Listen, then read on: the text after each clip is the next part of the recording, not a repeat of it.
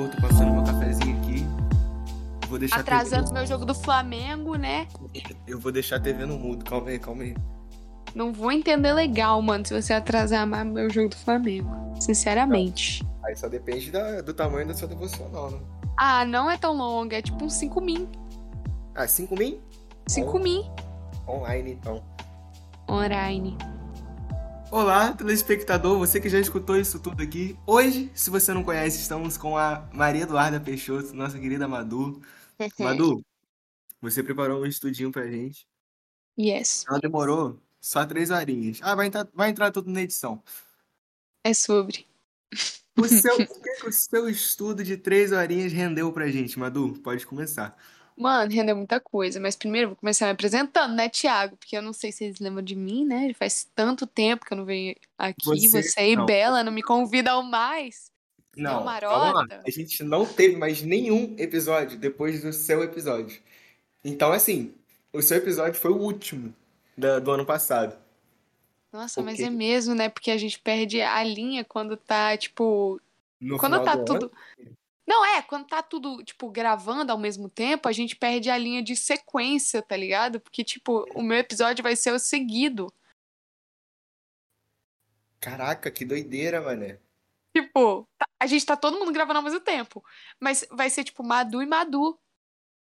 Oi, gente, de novo aqui, seguido pra nós.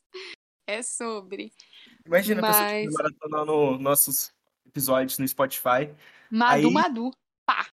grita, um episódio Madu, eu, eu O outro No Madu também. Madu de novo.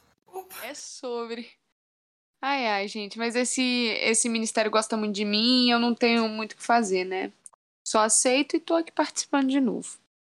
E é sobre. Eu sou a Madu, tenho 18 anos, sou estudante. E esse episódio ele vai ser com uma reflexão aleatória. Mais um episódio, né? Com uma reflexão aleatória sobre a palavra de Deus e sobre a vida. Muito legal, né? Minha introdução. Preparei ela com muito carinho. Eu gastei 2 horas e 59 pensando nela e um minuto pra pensar no resto da devocional. Caraca, mané. Perfeito, perfeito. É isso, véi. Vamos lá, né? 2021 foi um ano muito maluco pra mim. Potin sabe, foi um ano assim que quem tava perto não entendeu nada, porque foi um ano de muita mudança, assim. Eu amadureci muito espiritualmente, cresci em fé, abri mão de muita coisa, muita coisa. Mas, acima de tudo, eu orei. E eu orei muito, velho. Eu orei tanto que eu não consigo nem mensurar. Foi um ano que eu literalmente fechei, tranquei, botei cadeado na fábrica de ídolos que é meu coração. E por meio do agir dele, da misericórdia de Deus, da fidelidade e também da oração. O Senhor, ele trabalhou muita coisa dentro do meu coração. Muita coisa mesmo dentro de mim. E, sinceramente, antes disso, eu não tinha muita ideia do poder e da eficácia da oração. Eu cresci re- é, rodeado de doutrinas, mas sem fé. E muitas vezes aquilo que eu chamava de oração era um monte de palavra vazia e sem sentido que eu repetia e, sei lá, decorava e achava que eu tava sabendo orar. E eu ainda demorei muito tempo pra sacar qual que era a vibe da oração, mesmo depois de convertida. Eu tinha muita vergonha de orar, achava que não sabia orar e nem tinha as palavras certas pra dizer. E acho que essa vergonha, essa falta de compreensão, ela se deve muito à falta de informação sobre a oração. Eu, por exemplo, nunca tinha parado para estudar profundamente sobre a oração mesmo. E a gente precisa muito dar atenção para a oração, porque ela é um dos pilares para um relacionamento ótimo com Deus, sabe? E cara, quando você olha para a vida de Jesus, você consegue ver claramente o poder da oração. Se você tem alguma dúvida, se você tem alguma é, algum questionamento, se, pô, mano, será? Ou tipo, se você não dá muita atenção, se você nem ora muito, olha pra vida de Jesus. Pouco tempo antes de levarem Jesus, lá no Monte das Oliveiras, no Getsemane, ele orou. E lá em Lucas 22, 41 a 44, fala assim: Afastou-se a uma distância como de um arremesso de pedra, ajoelhou-se e orou: Pai, se queres, afasta de mim este cálice. Contudo, que seja feita a tua vontade, e não a minha. Então apareceu um anjo do céu que o fortalecia. Ele orou com ainda mais fervor, e sua angústia era tanta que seu suor caía na terra como gotas de sangue. Essa passagem ela mostra esse momento de oração que Jesus teve. Jesus, o Filho de Deus, estava triste e angustiado.